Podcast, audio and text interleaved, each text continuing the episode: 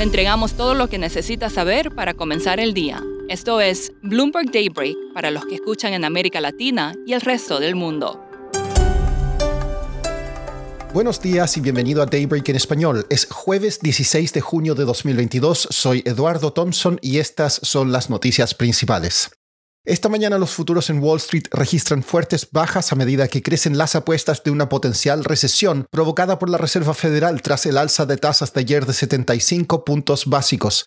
Europa también retrocede y Asia cerró con bajas. Las criptomonedas siguen una tendencia negativa y los analistas están atentos a si el Bitcoin cae bajo los 20 mil dólares, ya que eso podría motivar más ventas de posiciones apalancadas.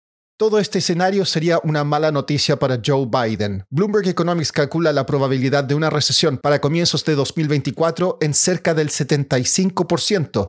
Esto dificulta las esperanzas de reelección de Biden y haría que se sume a la lista de presidentes de un solo mandato, como Jimmy Carter, George Bush padre y Donald Trump.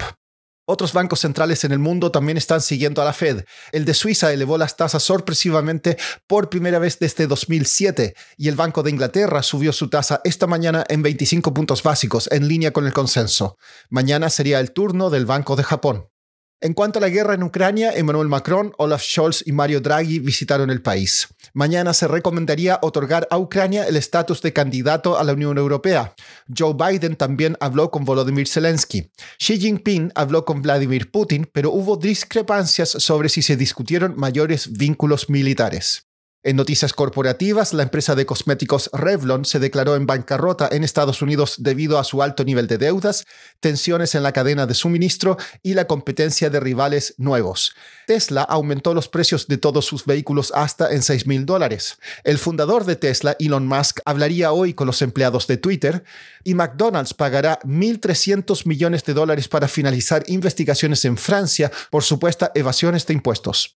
Pasando a América Latina, como se esperaba, el Banco Central de Brasil elevó su tasa de interés clave en medio punto porcentual al 13,25% y señaló otra alza para agosto. Su par de Argentina podría elevar hoy su tasa de referencia.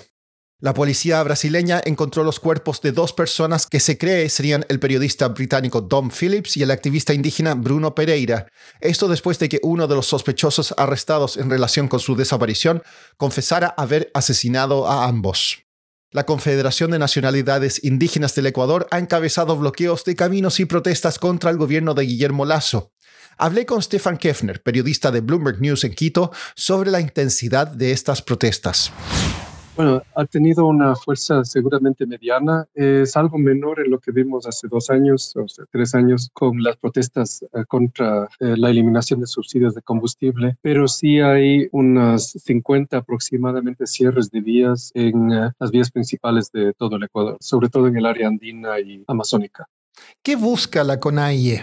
Es una protesta para, para cambiar la política económica que según ellos es de un tinte, lo que se dice neoliberal. Busca una reducción de precios de combustibles, aumentos de precios de, bienes de, producción agrícola de zonas campesinas, eh, pero al mismo tiempo disminución de y control de precios de, alimentos. Entonces es eh, algo, algo complicado para un gobierno responder a este tipo de, de exigencias.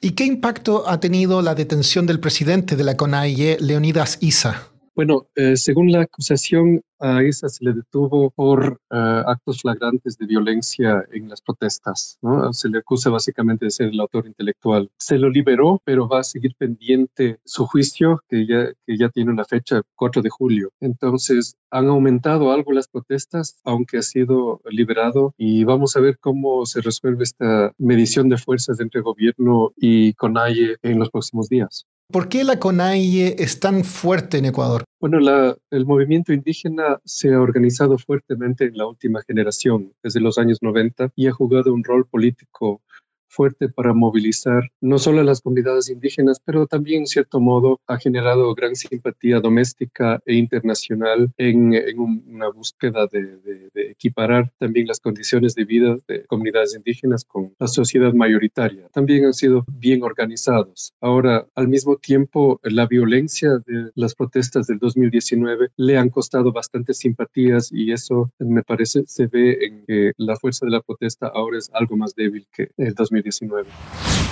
Por último, ante tanta noticia negativa, acaba una de una empresa que está en un buen momento. Lego anunció la construcción de su primera fábrica en Estados Unidos. La empresa danesa de juguetes invertirá mil millones de dólares en una planta carbono neutral en el estado de Virginia que empleará a más de 1.700 personas. Las ganancias de Lego alcanzaron un nivel récord en 2021. Eso es todo por hoy. Soy Eduardo Thompson. Gracias por escucharnos. Para conocer todas las noticias que necesita para comenzar el día, revise Daybreak en la app Bloomberg Professional, donde puede personalizar las noticias que desee recibir. También puede suscribirse a la versión solo audio en Spotify, Apple Podcasts o la plataforma de su preferencia.